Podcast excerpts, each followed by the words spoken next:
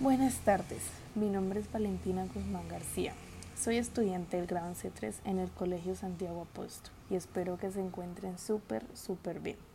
Hoy les hablaré de la ambivalencia en la esencia del ser humano, basándome principalmente en el libro En la senda del contrario, del autor Martín Blasco. Farouk recorre el camino, no recuerda desde cuándo ni sabe muy bien por qué a veces el camino le brinda alimento y abrigo. Él los acepta agradecido. Pero un día en el que el hambre se vuelve intolerante, Farouk se detiene en una ciudad igual a cualquier otra. Allí reina un hombre que, encerrado en su torre, controla el destino de un pueblo oprimido.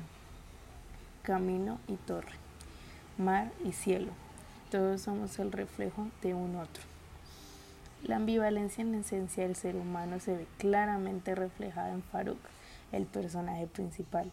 Este nos demuestra que no siempre el encontrarse consigo mismo es lo que pensamos, lo que creemos o simplemente lo que esperamos. El autor nos transporta a un mundo inimaginable y nos hace entender que esos dobles o esos contrarios forman parte de nosotros mismos.